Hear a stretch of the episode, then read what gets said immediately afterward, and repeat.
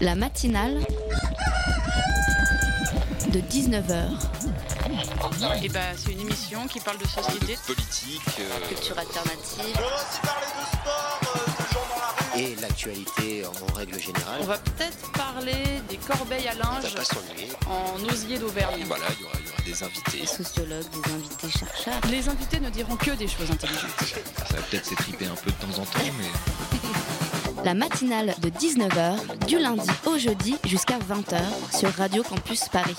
Une journée où je cite Walter Benjamin est toujours une journée de fête. Walter Benjamin, pour fêter la journée de l'Europe, ma façon à moi d'invoquer l'inspiration de ce qu'est non pas un père fondateur de l'Europe, mais un citoyen européen avant l'heure. Multinational déchu de sa nationalité, berlinois né en 1892 qui s'est suicidé en 1940 à Portbou en Espagne pour ne pas être reconduit à la frontière française en sa triple qualité de juif, communiste et apatride, rien que ça. Sa vie témoigne des richesses et fragilités à l'origine de l'Union européenne. Sa famille d'origine juive berlinoise, non pratiquante par ailleurs, que les commentaires historiques qualifient d'assimilée et ruinée par la montée progressive du nazisme. Benjamin, lui, euh, s'était déjà distingué de ce milieu bourgeois bien avant cela par un intérêt pour le marxisme et le communisme. Il fut observateur des expériences sociales à Moscou et en Lettonie des mouvements prolétaires. Il multiplie les séjours en Italie, en Lettonie, à Moscou, au Danemark où son ami Brecht est exilé et surtout à Paris, qui fut son dernier exil. Et il ne cesse de lier par son analyse et ses amitiés le vaste territoire de l'Europe et d'en éclairer l'unité de sa civilisation. Il ne savait fuir la barbarie sans semer la défense du savoir dont l'Europe entière est aujourd'hui l'héritière. Exilé à Paris, déchu de sa nationalité, interné puis libéré grâce à l'aide d'amis français, il est resté soudé à ses recherches. C'est aussi ça, l'Europe, connaître l'urgence de conserver et construire des cultures. Walter Benjamin est une boussole dans la cacophonie de l'Europe d'aujourd'hui. Ce citoyen européen sans papier nous apprend aujourd'hui le privilège que nous avons à ne plus être exilés nulle part dans la civilisation européenne. La matinale de 19h, le magazine de Radio Campus Paris. Histoire, migration, culture, économie, des thématiques qui ne manqueront pas d'être abordées dans l'émission de ce soir. La matinale de ce 9 mai invite pour la journée de l'Europe Isor Magnin, journaliste du média Toute l'Europe, et Hervé Maurice, président du rassemblement politique Les Jeunes Européens France. Grâce à eux deux, on s'intéressera euh, à cette euh, journée de l'Europe et notamment aux jeunes, à l'engagement. La journée de l'Europe, c'est maintenant dans la matinale de 19h. L'histoire de cette communauté a commencé le 9 mai 1950 par une proposition surprenante. Se faisant depuis plus de 20 ans le champion d'une Europe unie, la France a toujours eu pour objet essentiel de servir la paix. L'Europe n'a pas été faite, nous avons eu la guerre. L'Europe ne se fera pas d'un coup, ni dans une construction d'ensemble. Elle se fera par des réalisations concrètes, créant d'abord une solidarité de fait. Le 9 mai, une journée pour euh, se souvenir de l'histoire et des symboles de l'Europe, des symboles européens qui ne suffisent pas toujours à donner du sens aux citoyens, et pourtant euh, des symboles euh, que l'on retrouve expliqués sur le site euh, touteleurope.ue. Isor Magnan, bonjour. Bonjour. Vous êtes rédactrice sur ce site, des, des symboles qui sont aussi suivis par des actes, des actes et notamment des mouvements politiques. Euh, Hervé Moritz, vous venez d'être élu président des Jeunes Européens France. Bonsoir. Bonsoir. À mes côtés, Tiana, journaliste de Radio Campus, est avec nous pour cette émission. Salut Tiana. Salut à tous. Alors à l'occasion de son discours du 9 mai 1950, on entendait euh, dans le son d'introduction Robert Schuman qui déclare euh, l'avance de la France dans la collaboration et la solidarité européenne. Est-ce toujours euh, le cas? Euh, oui, on voit bien avec euh, Emmanuel Macron là actuellement que, la France est, pionnière dans, la démarche de la construction européenne. En tout cas, elle l'est aujourd'hui. Elle n'a peut-être pas été euh, avec les anciens présidents, mais aujourd'hui avec notamment aussi les consultations citoyennes qui sont à l'initiative donc de la France et d'Emmanuel Macron. La France est, pionnière dans tout ce qui est construction européenne et elle impulse on va dire, un nouveau souffle et euh, elle essaye d'être moteur euh, dans cette construction européenne qui est mise à mal depuis euh, quelques années. Hervé Moritz Euh, en effet, euh, le, en effet, enfin, l'ac- l'actualité montre que, euh, que la France reprend un petit peu l'initiative. C'était la stratégie du, du président de la République. euh, et notamment qui met en débat euh, l'Europe actuelle et ça c'est particulièrement intéressant Euh, pour une fois euh, les Français euh, remettent un petit peu au cœur du débat l'Europe et se questionnent aussi sur, euh, sur ses dysfonctionnements, sur, euh, sur la manière d'améliorer en tout cas les choses. Donc ça c'est particulièrement intéressant et ça fait écho un petit peu à, euh, bah, cette histoire euh, avec Robert Schuman qui lançait aussi un défi, un défi à l'Europe. Ensuite il faut que ce défi soit quand même relevé par, par de nombreux autres citoyens et de nombreux autres pays. Et c'est ça aussi tout le défi en ce moment en Europe, c'est-à-dire qu'il faut quand même s'entendre à, à 28, euh, bientôt 27, euh, sans le Royaume-Uni. Et c'est ça aussi euh, la construction européenne, c'est euh, ben, beaucoup de débats et il faut après pouvoir s'accorder pour, euh, pour euh, faire les choses ensemble. Je rebondis sur, le, sur les consultations citoyennes, justement, et ça re- reprend un petit peu ce que, ce que disait euh, Hervé. Euh, comment le politique semble justement se prendre euh, sa, part de responsabilité concernant l'Europe, mais qu'en est-il vraiment des citoyens? Est-ce qu'ils sont prêts? Euh, Euh, en tout cas, c'est ce que ce qu'es- ce qu'espère le gouvernement, je pense, en organisant ces consultations citoyennes et la Commission européenne avec euh, les, dialogues citoyens, etc. C'est vrai qu'on entend beaucoup les pro-Europe et les eurosceptiques. Et c'est pour ça que les consultations citoyennes essayent, en tout cas, de, faire parler cette majorité silencieuse. En tout cas, c'est vraiment le projet de ces consultations citoyennes. Et, euh, et en tout- moi, dans les, les événements auxquels j'ai pu assister, euh, les personnes que j'ai euh, interrogées m'ont toutes dit qu'elles étaient euh, ravies d'être enfin consultées, qu'on leur demande enfin leur avis et, euh, et de pouvoir participer. Je pense que si on va vers les gens, effectivement, euh, personne ne nous dira euh, on n'a pas envie de donner notre avis. euh. Les gens sont réceptifs. Oui, je pense. ouais. On a tous euh, dans notre poche, au moins dans, dans 19 euh, États membres de l'Union européenne, de 19 membres de l'Union européenne, nos pièces d'euros. Euh, on partage euh, quand même beaucoup de choses. Pourquoi on, s'appuie toujours sur euh, les différences? Qu'est-ce qui fait que les citoyens se méfient régulièrement de l'Europe? Les citoyens se méfient de l'Europe parce que parce qu'ils ils ont souvent pas vraiment connaissance de ce qu'elle fait, de, de ses responsabilités aussi, c'est-à-dire ce qu'elle peut faire mal et ce qu'elle peut faire bien. Et souvent on assiste et on dénonce souvent, souvent cela. C'est que parfois on a tendance à mettre euh, tout ce qui va pas sur le dos de l'Europe et puis euh, tout ce qui tout ce qui fonctionne euh, ça c'est la grande réussite des États et puis c'est la grande réussite ou bien des régions ou des communes. Et donc c'est aussi un petit peu l'idée de, déconstruire cette image et, bah, peut-être encourager chacun à se renseigner un petit peu sur ce qui se fait. Il y a des choses qui se font bien en Europe il y a des choses qui ne fonctionnent pas. Et parfois c'est aussi bien de voir ce qui fonctionne et ce qui nous rassemble finalement et pas que voir nos différences. Mais ça c'est un petit peu un travers d'européen Euh, et souvent on se euh, de, de nos convergences et de nos, de nos éléments communs, enfin de ce qu'on partage quand on sort de l'Europe. Et là, pour, euh, quand on est à l'extérieur de l'Europe, alors là, ça paraît tout à fait évident. Les Européens, euh, ils sont unis, ils sont d'accord sur plein de choses et ils partagent euh, vraiment toute une euh, culture commune. Euh, et ça, on peut s'en apercevoir quand on sort un petit peu de l'Europe. Quand on va en Asie euh, ou aux États-Unis, c'est vrai qu'on a ce sentiment d'être européen alors qu'on on ne l'a pas forcément euh, en Europe. Après, c'est aussi un- un- une question de récit européen. Euh, Peut-être que nous, les jeunes, il faut qu'on reconstruise tout ce récit et euh, qu'on comprenne euh, ce, qui, nous unit. On parlait des pères fondateurs avec Robert Schuman, qui donc, a fait un, dis- un discours qui a construit l'histoire de l'Union européenne et euh, sur laquelle on a pu faire toute une construction sur, la, euh, sur des questions de paix, euh, sur des valeurs communes. Et aujourd'hui, peut-être en tant que jeune, il faut qu'on reconstruise toute cette histoire parce que ça fait quand même un petit Pourtant, on fait l'expérience de choses concrètes telles que l'euro, l'espace Schengen, le- les programmes Erasmus, qui font qu'on est, grâce à l'Europe, vite introduit dans le, dans le, dans le monde, euh, dans sa globalité. Enfin, il y a- quand même un contraste entre euh, euh, la réalité et la méfiance dont on parle, euh, no- notamment des jeunes. La méfiance euh, par, pardon. la méfiance par rapport à l'Europe en, en globalité? Oui, par rapport Parce à ce que, l'Europe peut apporter. Ouais. euh, Euh, oui, oui, je sais pas. L'Europe a, enfin, l'Europe elle a ses réussites et on vient de citer Erasmus, euh, par exemple, c'est justement l'un des programmes où on, on se félicite de, de, s- de cette aventure humaine presque, enfin qui, existe depuis des années, qui a changé la vie de nombre d'Européens. et, on vante souvent ses mérites.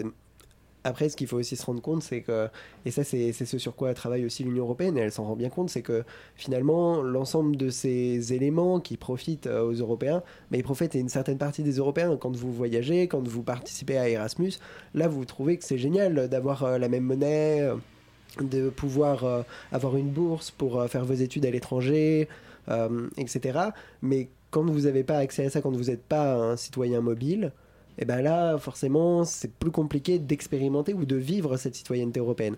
Et l'idée, c'est aussi ça, c'est de dire à, l'Union européenne, les améliorations qu'il y a à faire, c'est aussi donner à chacun l'opportunité de vivre sa citoyenneté européenne et de pouvoir euh, ben, profiter de, ces programmes, de pouvoir rencontrer euh, d'autres Européens, de débattre avec eux, de se rendre compte en miroir, en fait, que on n'est pas si différents et qu'on et, a tant de ressemblances.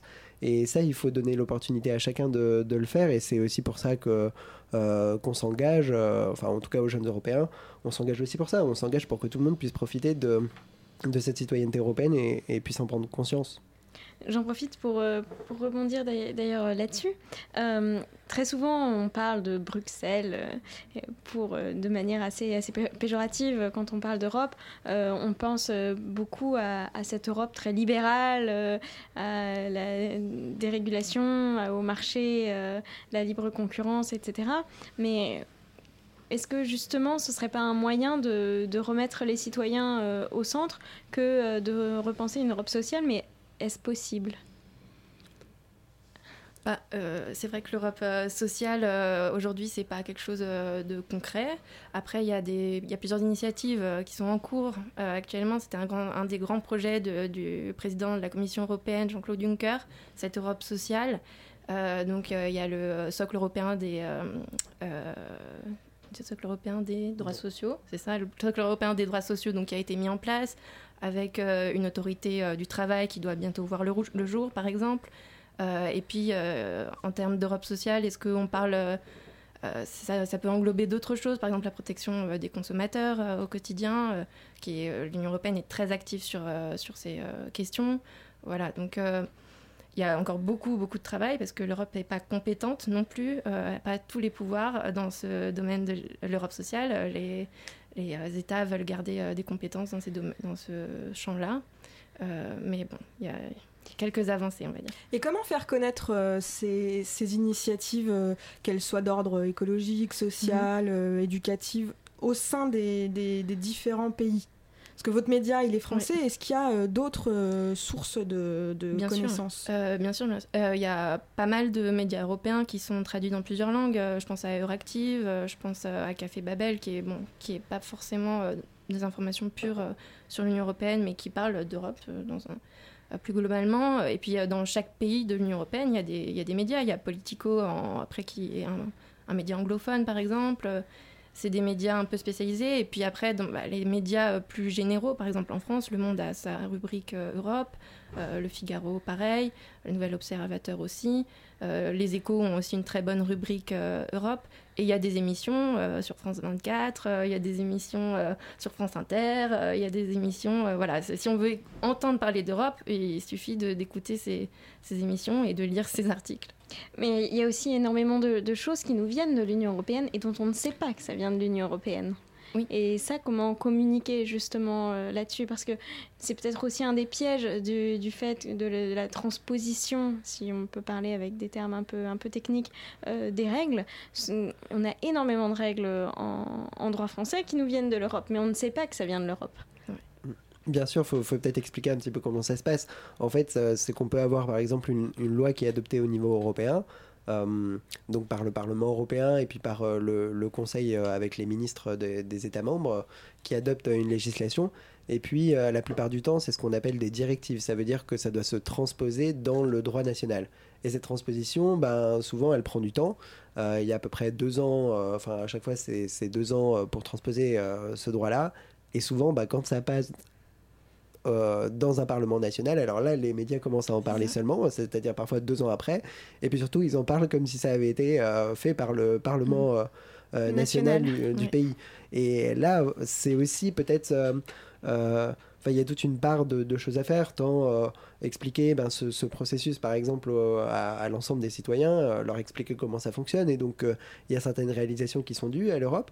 Et puis après, en parler aussi forcément dans les médias. Et ça commence à se faire. Hein. Il y a des médias qui maintenant commencent aussi à, à montrer que, ben, en fait, ces, certaines initiatives sont celles de l'Union européenne et c'est pas des parlements nationaux. Donc, ce travail ici commence à se faire bah, tant mieux si ça s'améliore aussi euh, dans les médias et que mm. les citoyens se rendent compte que bah, voilà, ça, ça, il faut un peu se renseigner derrière le texte, mais en fait, euh, il y a certains apports qui sont en tout cas euh, dus à l'Union européenne. On vous retrouve tout de suite après dans la matinale spéciale Europe pour revenir sur ces précisions du système européen. We are like a cake. We are so many different ingredients. And there will always be forces within our lives pressuring us to pluck one particular piece out of that cake and say, hey, see that jewel?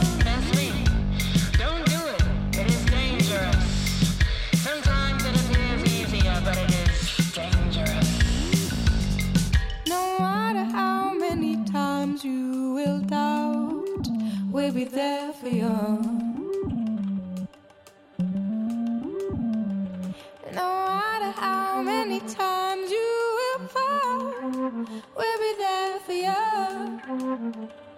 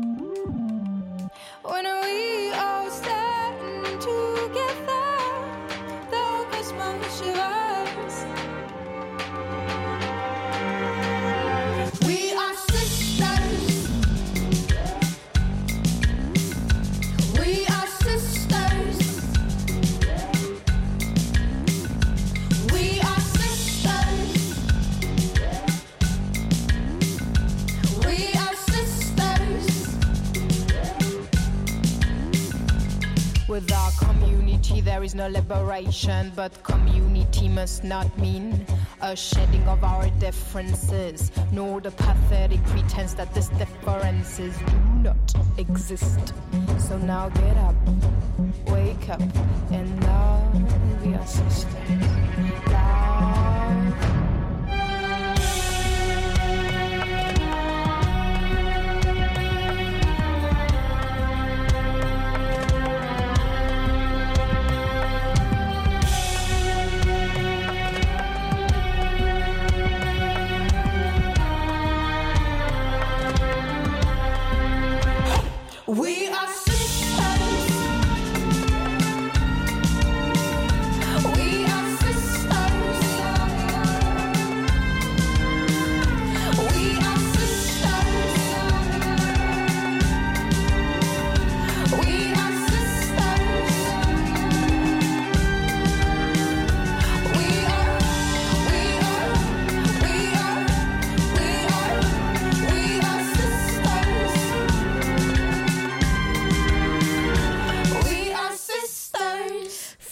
Love nous régale de son titre envoûtant Sisters dans la matinale de 19h. La matinale de 19h du lundi au jeudi jusqu'à 20h sur Radio Campus Paris. Isor Magnan et Hervé Moritz sont nos invités pour cette matinale spéciale Europe. Les règlements, les directives, d'où viennent-elles Quels sont-ils Comment euh, ça fonctionne Et surtout, quel est le, la- le- le pouvoir du citoyen dans chaque Mm. pays euh, face à ces, à ces obscurs règlements venus de très très haut Alors si on, on commence par le début du processus, alors ça va être euh, très aride, hein, mais, mais, euh, on peut euh, faire remonter euh, l'impulsion politique au Conseil européen. Euh, Déjà, peut-être euh, rappeler quels sont les différentes Les organes. les différents organes, parce que très souvent on se mélange entre. On profite, c'est la voilà. journée de l'Europe, on va se rafraîchir un petit peu. euh, Donc, on a euh, les trois principales institutions européennes qui sont la Commission européenne, euh, l'exécutif européen, si on veut résumer ça, c'est le gouvernement de l'Europe, avec les commissaires qui pourraient être les ministres par exemple. Euh, nous avons donc le Parlement européen, euh, avec les députés européens, élus au suffrage universel depuis 1979. Et on a le Conseil de l'Union européenne, qui est composé des ministres des États membres. En fonction de. Donc, ils viennent, ils se réunissent en fonction euh, euh, du domaine de la loi qui va être votée. Ça va être le ministre de l'Agriculture, ou ça va être le ministre de la Culture, ou plus rarement, le ministre de l'Économie. Et puis, on a le Conseil, de, euh, européen, euh, avec euh, les, chefs d'État et de gouvernement qui se réunit une fois environ tous les 2-3 mois euh, et qui, euh, donc, qui, fait, euh, qui a le rôle de l'impulsion euh, politique. Donc, une fois qu'il y a cette impulsion politique, il y a la Commission européenne qui va faire une proposition de loi. Euh, on appelle on appelle pas ça des lois, mais c'est en gros c'est ça, c'est des lois, hein. c'est des lois européennes, des textes de loi. Euh, donc on a les directives, les règlements euh, et les directives, règlements, et j'en oublie un. On va on va s'en tenir là. Mais alors, quand on entend un homme politique dans les médias dire euh, oui, cette euh, loi votée à l'Assemblée euh, nous a été donnée par les directives européennes, que s'est-il passé? Alors, pourquoi on a l'impression qu'il y a des choses qui nous sont imposées? Il n'y a rien qui nous est imposé au niveau national parce que les États membres sont impliqués depuis le début du processus jusqu'à la fin. Puisque euh, il y a deux co-législateurs, comme le Sénat et l'Assemblée nationale en France, qui sont le Parlement européen et euh, le Conseil de l'Union européenne. Le Conseil de l'Union européenne, comme je l'ai dit, c'est les États membres. Donc c'est eux qui décident, euh, qui votent à une majorité qualifiée ou à la majorité, ou enfin à l'unanim- à l'unanimité. Et, euh, et donc voilà, donc les États membres sont de toute façon euh, impliqués. Les députés européens, c'est pareil, on les élit. Euh, ils sont euh, donc issus d'élections, donc on les a choisis. C'est des députés nationaux euh, européens, représentants des pays. Donc il n'y a rien qui, nous est imposé au niveau national. Alors peut-être que ça paraît loin, puisque c'est à Bruxelles, quoique en France on n'est quand même pas très loin de Bruxelles. Mais voilà, à chaque, à chaque étape du processus législatif, il y a les États qui sont impliqués. D'où l'intérêt oui. d'aller voter aux européennes. Exactement. Et justement, sur l'engagement aux européennes, euh, Hervé Moritz, votre euh, mouvement euh, politique, les jeunes européens, quel est son rôle, quel est son engagement, quel est son but, sa mission, son objectif? Alors les jeunes européens, c'est une association qui existe ben, depuis assez longtemps puisque il est issu de mouvements qui sont créés après la Seconde Guerre mondiale et c'est un mouvement qui accompagne la construction européenne voilà, depuis de nombreuses décennies. Les jeunes européens, on n'est pas un parti, donc on ne se présente pas à des élections. On a un mouvement qui est transpartisan, donc on n'est pas non plus derrière euh, l'un ou l'autre euh, parti. Euh, et en fait, on s'engage pour la construction européenne. On défend bah, des propositions pour améliorer le fonctionnement de l'Union européenne, justement, notamment pour y implanter aussi un peu plus de démocratie et justement un petit peu remettre les citoyens euh, au centre euh, du projet. Et donc, euh, forcément, ça implique un Parlement européen qui est fort. Et justement, l'année prochaine, il y a des élections européennes. Et notre but, c'est aussi d'expliquer les enjeux de ces élections européennes et de dire aux citoyens, soyez ambitieux dans les propositions que vous voulez que, que vos candidats portent pour les élections européennes et allez voter pour le Parlement européen, pour choisir vos représentants au Parlement européen, parce qu'ils ont aussi besoin de cette légitimité pour euh, adopter certaines lois. Et parfois, euh, c'est un petit peu navrant, mais on disait tout à l'heure, par exemple, l'Europe est libérale, etc. Quand les gens disent que l'Europe est libérale, bah d'accord, l'Europe elle est libérale, mais en fait, depuis plus de 30 ans, on a une majorité qui est libérale au Qui Parlement européen. Donc en fait, si on veut pas d'une Europe libérale et si on veut une Europe sociale, bah à ce moment-là, il faut voter pour des candidats qui veulent l'Europe sociale. Et c'est aussi ce qu'on explique, c'est-à-dire il faut s'exprimer dans les urnes. Il y a aussi d'autres moyens qui, se permettent, euh, enfin, qui permettent de s'exprimer. Il y a ce qu'ils ont- ce qu'on appelle l'initiative citoyenne européenne. C'est une sorte de pétition. Euh, euh, si on réunit un million de signatures euh, avec différents citoyens de différents pays, on peut par exemple porter des propositions de, de loi auprès de la Commission européenne, donc auprès après du Parlement européen et du Conseil de l'Union européenne. De manière spontanée. Oui, de manière spontanée. Enfin, c'est c'est organisé, c'est-à-dire que souvent ça s'organise avec des mouvements qui portent certaines choses, mais il y a eu des initiatives citoyennes européennes sur le TAFTA, il y a eu des initiatives citoyennes sur l'eau, sur euh, les droits des animaux, euh, sur toute une série de, sujets. Et c'est un moyen aussi de porter, euh, de porter des projets, de porter, enfin de demander en fait à l'Europe d'agir sur un sujet en particulier. Oui, mais alors ces initiatives citoyennes, c'est effectivement un, un bon moyen. Après, pour, pour un peu donner le change, dans les faits, il y en a très peu qui ont été adoptés et qui ont été euh, effectivement, qui en sont allés jusqu'au bout du processus. Je crois qu'il y en a une, une c'est ça? Euh, oui, enfin, il y en a plusieurs, mais. euh, Enfin, qui est allée euh, jusqu'au bout, je crois. que- ouais. Elles ont au moins pour mérite le- d'éveiller les ça, consciences. Exactement, euh, et euh, comme elles, vont à travers toute l'Europe et qu'elles essayent de, de- d'avoir des signatures de tous les. Enfin, un million de signatures, c'est quand même pas rien. En plus, il y a une sorte de quota, hein, il faut que ça. Entre tous les pays euh, de l'Union Européenne. Donc, effectivement, la cause est quand même. euh, pour le glyphosate, je crois qu'elle avait quand même euh, eu un certain impact. euh, pour euh, la euh, sur euh, les tests euh, euh, sur les animaux pour les cosmétiques aussi, il y avait eu un, un gros impact de la, so- sur la société civile. Et bon, et je pense que euh, les décideurs européens sont pas insensibles euh, après ensuite euh, à ces causes. Et non, pas du tout d'ailleurs, et, et surtout, il y a beaucoup de Mm. choses qui sont après soutenues par le Parlement européen. C'est ça. Ce qui est aussi intéressant, c'est que le Parlement européen s'empare souvent de ces débats, euh, fait aussi des propositions. Et aujourd'hui, le problème, c'est que le Parlement européen, c'est quand même un petit peu l'institution faible du, du triangle institutionnel, parce que c'est souvent les États quand même qui décident en, en- au, au dernier, euh, enfin, en dernier ressort. Et c'est aussi un petit peu le problème, et c'est pour avoir un Parlement fort, il faut aussi aller voter aux élections européennes, parce que c'est ça les représentants directs du Parlement, enfin Oui. de- des, des citoyens européens. Et c'est aussi l'idée de, de leur donner ce poids euh, politique pour qu'ils puissent prendre des décisions euh, que les citoyens veulent qu'ils prennent. Je rebondis justement sur euh, ce déficit d'intérêt des citoyens pour les, élections européennes. Est-ce que ce déficit d'intérêt n'est-il pas euh, corrélé à un déficit d'éducation, entre guillemets, euh, à, l'Europe, aux institutions européennes Est-ce qu'il n'y a pas une autre manière de... Est-ce qu'il ne faudrait pas imaginer, euh, je ne sais pas, euh, des visites peut-être pour l'ensemble des Européens?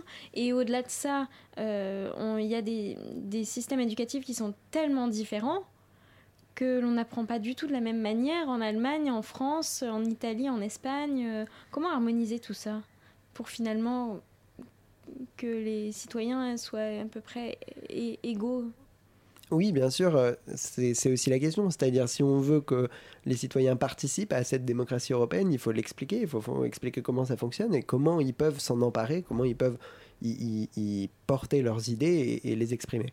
Et euh, là, bien sûr, euh, toute la difficulté, c'est aussi de se dire, bah, est-ce qu'à l'école, on apprend le fonctionnement de l'Union européenne? Et euh, bien souvent, ben non, il n'y a pas autant d'heures qui sont consacrées euh, euh, malheureusement à apprendre comment fonctionne la République française que comment on apprend le Parlement européen. Et, et ça, c'est aussi la difficulté euh, qu'on a, et c'est aussi pour ça que, par exemple, notre association, on a un programme pédagogique où on va dans les écoles, ça existe depuis 1999, et on explique ce fonctionnement institutionnel. Euh, le site aussi, euh, bah, Oui, toute l'Europe l'explique avec des, des fiches qui sont assez simples, qui sont assez euh, pédagogiques et qui expliquent très, très simplement comment ça fonctionne.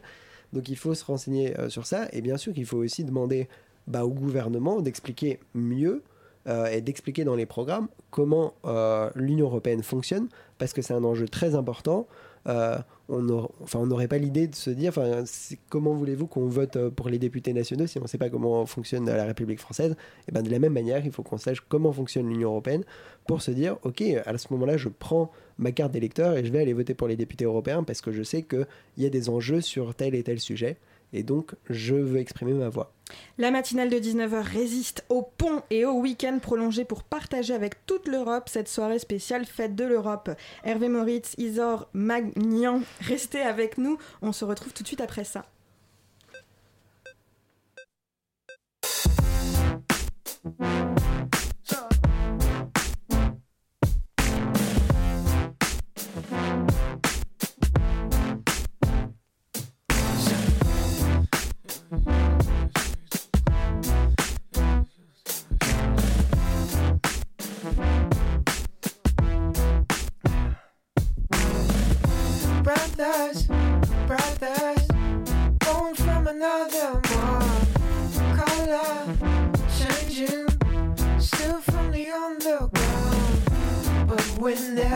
don't.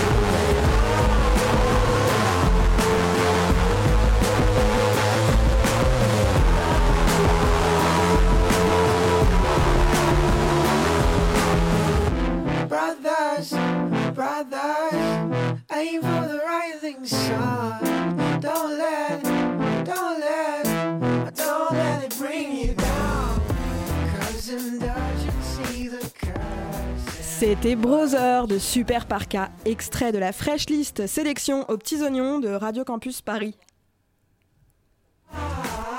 Est-ce que vous savez quand a lieu la journée de l'Europe? Oh non. Absolument pas. Alors, c'est en mars, me semble-t-il. Après, le jour précis, euh, peut-être le 27 mars, je dirais. Mais euh, Je crois que c'est la fête des grand-mères le 25. ah, bah, Est-ce que vous savez quand a a lieu la journée de l'Europe? Bah non. Euh, c'est pas deux jours après la journée de la permaculture qui est le 7 mai Je crois que c'est ça. Du coup, ça nous ramène au 9 mai, c'est ça. Ouais, c'est ça. Et qu'est-ce que vous pensez de l'Union Européenne? Euh, que sur le papier c'est beau, que l'intention est bonne, euh, mais que effectivement euh, si on mettait plus d'humain là-dedans, l'humain en tant qu'individu habitant européen en fait, que d'organisations euh, très sociétales qui ont tendance en plus à s'aligner vers le bas, ben, je préférerais. Est-ce que vous savez quand a lieu la journée de l'Europe? Euh, non, je, ne sais pas. Pas du tout. L'Union européenne, beaucoup de choses. Ça fait beaucoup de changements dans- en France. Regardez, en ce moment, il y a les grèves. C'est pas une bonne chose pour la France, je pense, parce qu'on perd nos acquis, hélas. ah, c'est le 9 mai. Non, mais dans l'idée, l'idée, c'est une bonne idée, hein, l'Union européenne. Mais euh, pour l'instant, euh, j'ai l'impression que ça fonctionne pas très très bien. Donc, euh, notamment du point de vue social. Donc, ça serait bien que ça s'améliore à ce niveau-là. Bah, pour moi, ce qui est bien, bah, c'est qu'on peut voyager partout dans l'Europe, sans frontières, c'est déjà pas mal. Euh, à l'origine, c'était surtout pour euh, garder la paix au sein de l'Europe et éviter de se retrouver euh, comme euh, en 1939 avec la Seconde Guerre mondiale. Et au fur et à mesure d'une union, on va dire, euh, de pays voulant la paix, on en a fait une union, euh, on va dire, de stabilité économique. Et aujourd'hui, pour moi, l'Europe, euh, ça résume davantage, en fait,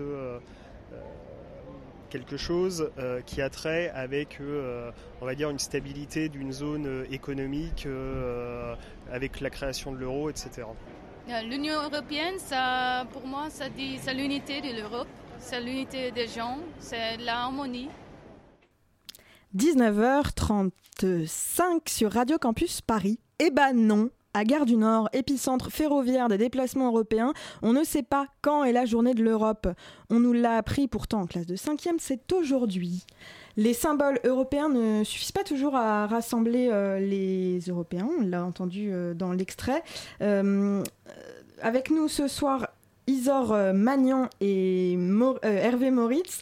Euh, comment, comment, faire comprendre aux, personnes, on en parlait là juste avant le- l'extrait musical, le lien entre leur, leur quotidien et ce que l'Europe fait pour leur quotidien?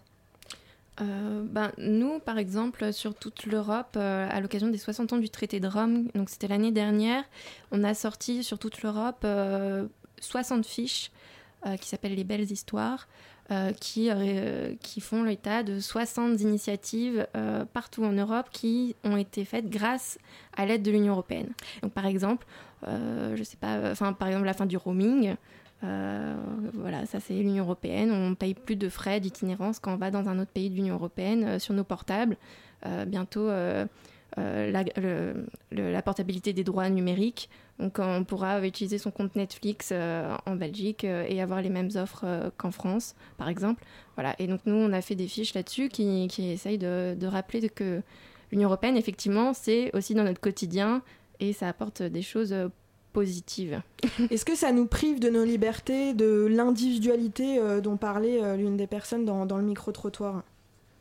Alors non, euh, enfin, j'ai envie de dire non et en même temps oui. Enfin, c'est-à-dire euh, forcément quand on décide de mettre des choses en commun, bah forcément on décide de les mettre en commun et à ce moment-là, bah, il faut accepter que euh, tout le monde décide autour de la table. Et... on gagne des choses et on en perd. Bah exactement. Après, euh, ça, ça dépend. Euh, ce qui, ce qui moi a été assez intéressant, enfin en tout cas dans le micro trottoir, c'est que tout le monde était euh, plutôt pour l'idée. Et alors après, souvent il y avait le mec qui venait.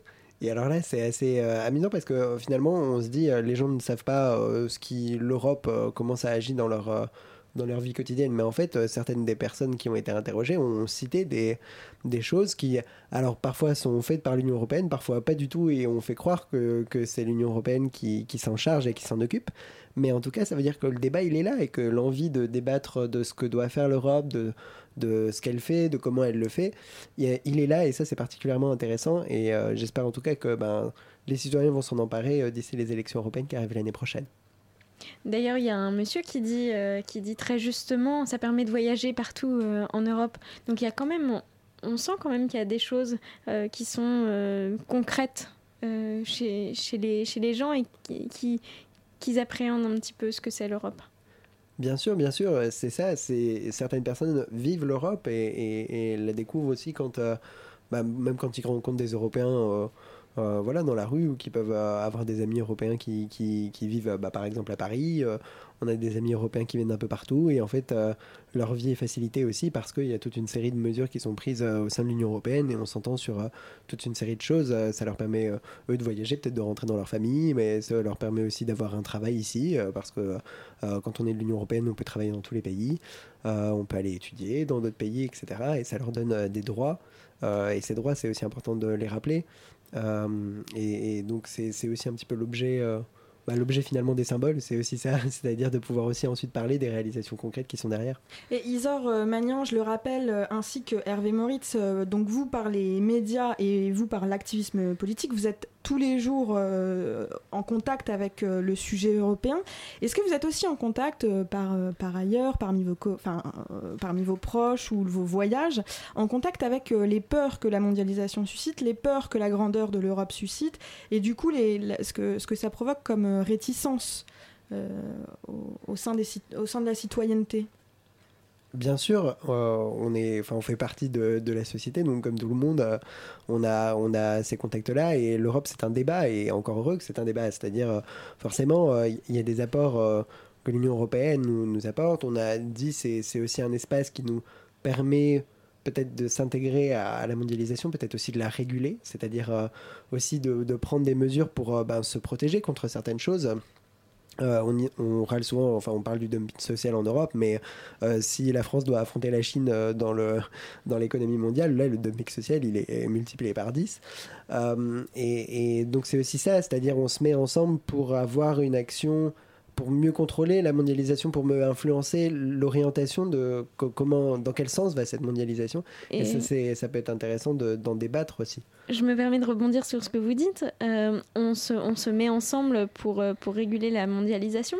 Mais est-ce que euh, 28, est-ce un nombre euh, maximal qu'on ne pourra pas dépasser Ou est-ce que l'Europe peut encore grandir Est-ce que c'est souhaitable que l'Europe grandisse Qu'est-ce que vous en pensez, vous euh, Alors, euh, je ne vais pas me prononcer sur euh, si c'est souhaitable ou pas, ça je ne sais pas, mais en tout cas, il y a des processus, des procédures d'intégration qui sont en cours avec plusieurs pays, avec le, Kosovo, avec la Turquie. Bon, c'est un peu au point mort actuellement, effectivement. Et puis bon, bientôt on va être plutôt 27 que 28 d'ailleurs. Euh, c'est encore possible hein, dans les textes, il n'y a pas de limite, euh, il n'y a, a pas de limite de nombre. euh, tant qu'on on peut, on pourra intégrer, tant que les pays rentreront dans les critères d'intégration, parce qu'il y a des, plusieurs, il y a des négociations qui sont longues, il faut que les chapitres soient clos au fur et à mesure. et euh, voilà, il faut qu'il y ait Notamment des celui des droits de l'homme. Exactement. Et, et justement, euh, Hervé Moritz, vous parliez tout à l'heure, et le site internet des jeunes européens euh, revient sur ce sujet euh, dans, dans les articles d'aujourd'hui. Euh, vous parlez de la protection de la démocratie en Europe. Ça, c'est un- une, une question qui est notamment sou- souvent euh, euh, prise par les extrêmes euh, dans, différents pays d'Europe. Comment le citoyen garde sa démocratie Enfin, il y, a- beaucoup de peurs et de fantasmes qui sont suscités là-dessus. Qu'est-ce qui représente les forces et les faiblesses de la démocratie dans notre système européen tel qu'il est fait aujourd'hui? Bah, un petit peu la difficulté, c'est-à-dire que. Mais c'est la difficulté de toutes les démocraties, c'est-à-dire qu'en démocratie, on peut aussi s'exprimer contre la démocratie elle-même. Et, euh, c'est quelque chose d'absolument magnifique, en fait, de se dire que le débat peut être aussi large que ça, et donc on peut remettre en cause la démocratie. Euh, mais forcément, finalement, l'Union européenne est aussi menacée par ça, enfin, et certains États même euh, commencent à revenir sur certaines pratiques démocratiques, et l'Union européenne a aussi ses faiblesses et finalement ce qu'on lui reproche aussi c'est de pas agir contre, contre certains de ces pays, euh, même en son sein, qui remettent en cause euh, des règles élémentaires de droits fondamentaux ou des- d'état de droit. Euh, on peut citer la Hongrie ou la Pologne. qui remet en cause l'indépendance de la justice, qui remet en cause l'indépendance des médias. Et là, justement, l'Union européenne, elle a des valeurs et elle veut les défendre.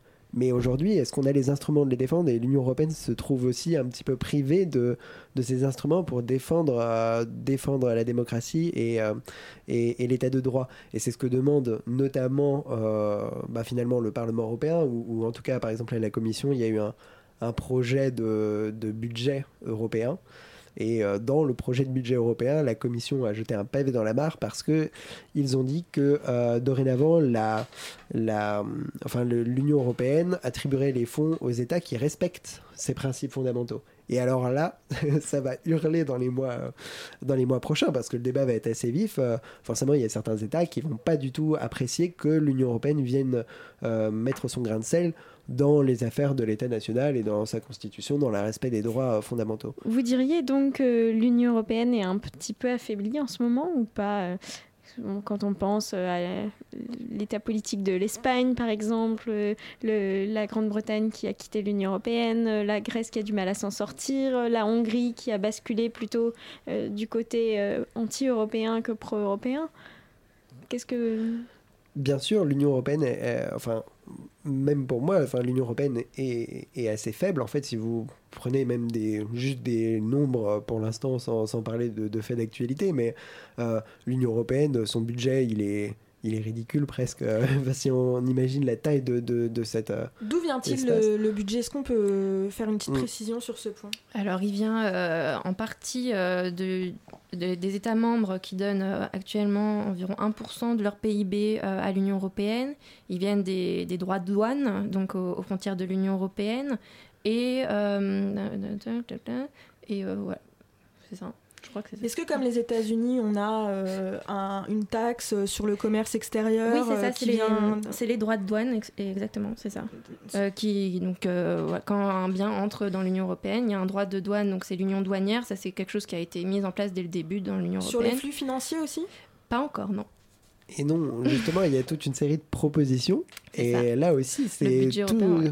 toute l'idée, c'est-à-dire, on essaie d'imaginer des ressources propres, ce qu'on appelle les ressources propres, c'est-à-dire euh, des impôts européens qui sont directs et qui permet en fait de financer directement le budget de l'Union européenne.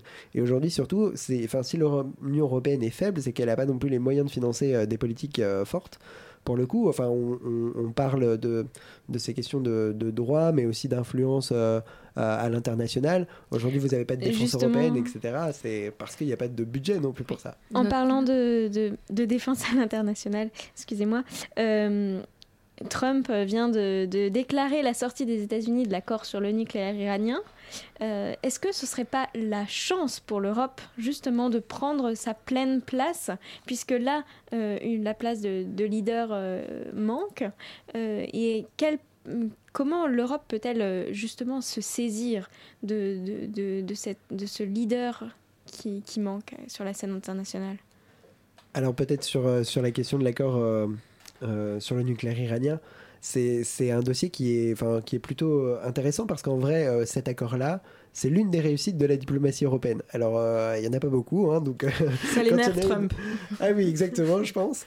En vrai, ça a été un- une réussite de la diplomatie européenne parce que pour une fois, on va dire, les États se sont mis autour de la table, ont, ont adopté une position commune qui a été défendue par une personne qui s'appelle Federica Mogherini, qui est euh, à la Commission européenne et qui est la haute représentante euh, pour les affaires euh, extérieures. Donc c'est comme si vous voulez, enfin le, la ministre des, Affaires étrangères euh, européennes et qui a notamment été très investie dans les négociations sur cet accord du nucléaire iranien. Et donc aujourd'hui, ce qui se passe, c'est que si on attend une réponse des Européens, euh, bah, c'est parce que tout le monde va d'abord se mettre d'accord et ensuite euh, apporter une réponse. Et là, justement, l'Union européenne, elle a un rôle à jouer parce que l'Union européenne, dans, euh, dans cette décision-là, a tout un poids à porter si on parle avec la même voix. Et ça, c'est particulièrement important pour, pour influencer en tout cas ce dossier.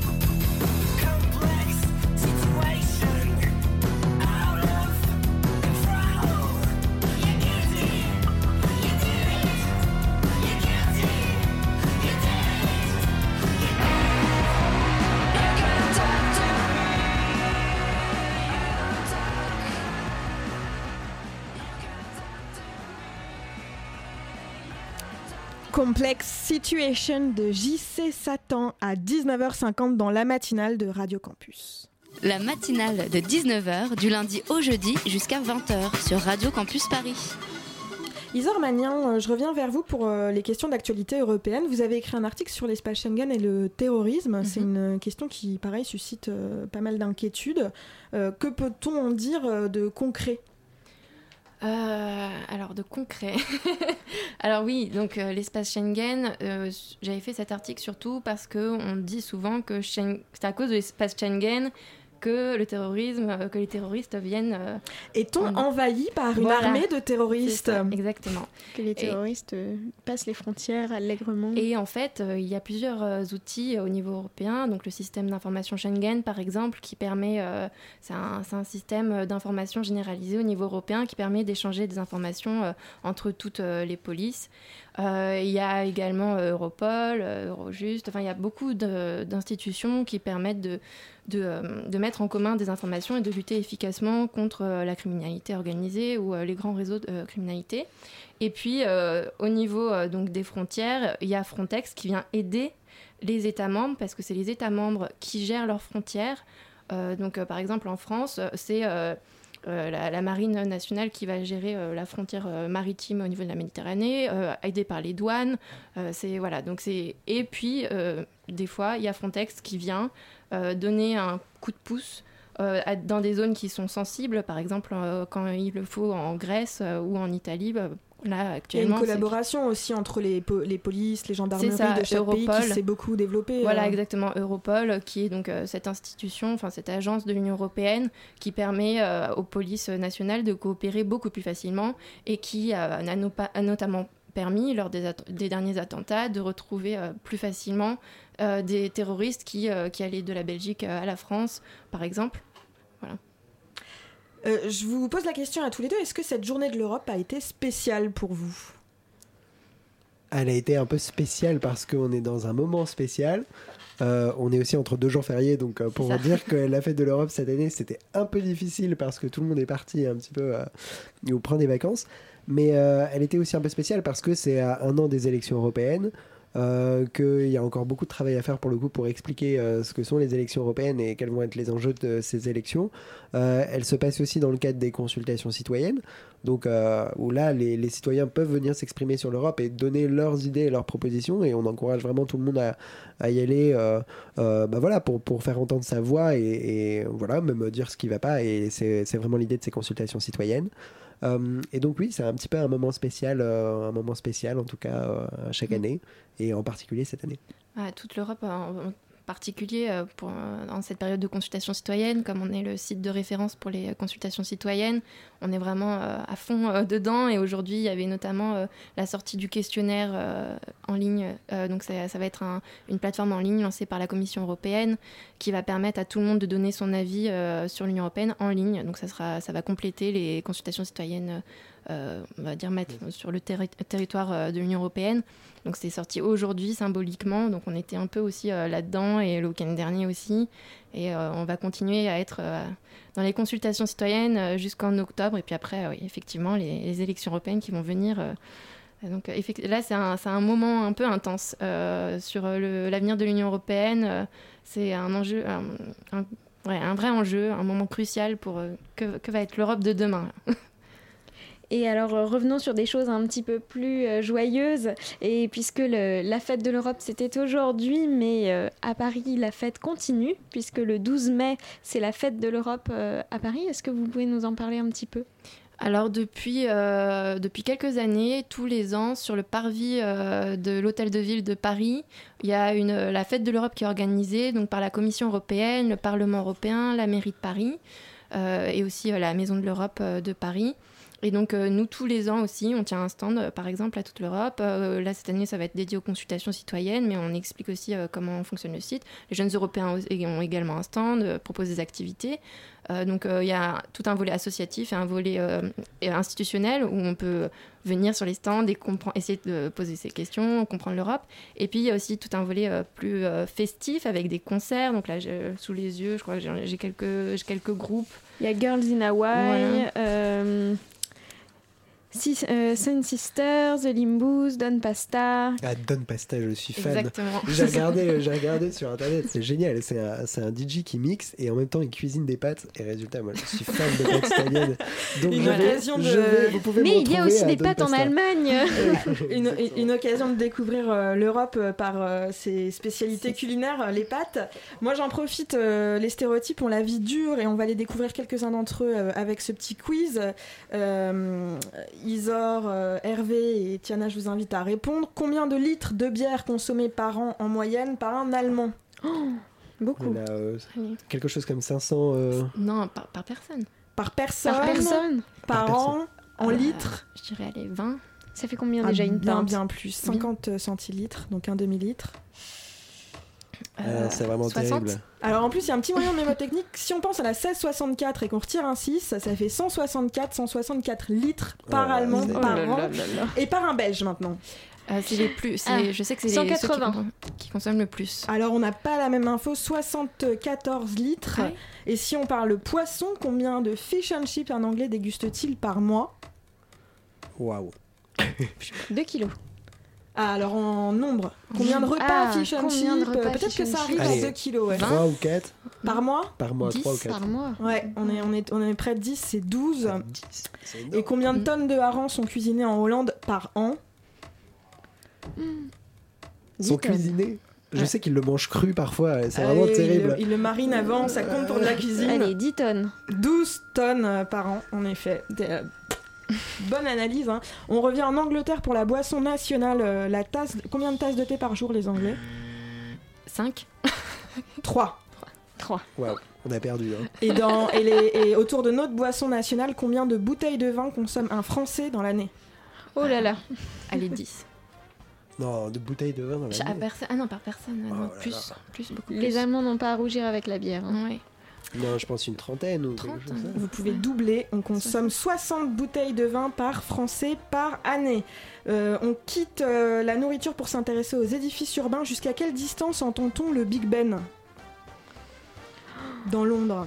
Le so- la cloche du Big Ben, à combien de distance on l'entend? 10 km Non, Euh, peut-être pas, quand même. Un petit peu moins, mais c'est quand même Ouais. énorme. C'est 6 km.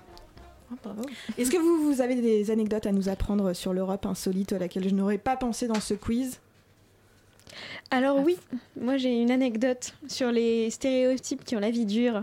Euh, j'ai participé à des échanges européens et on dit toujours que euh, les, les Allemands sont toujours en avance. Et effectivement, les Allemands étaient toujours là, cinq minutes avant.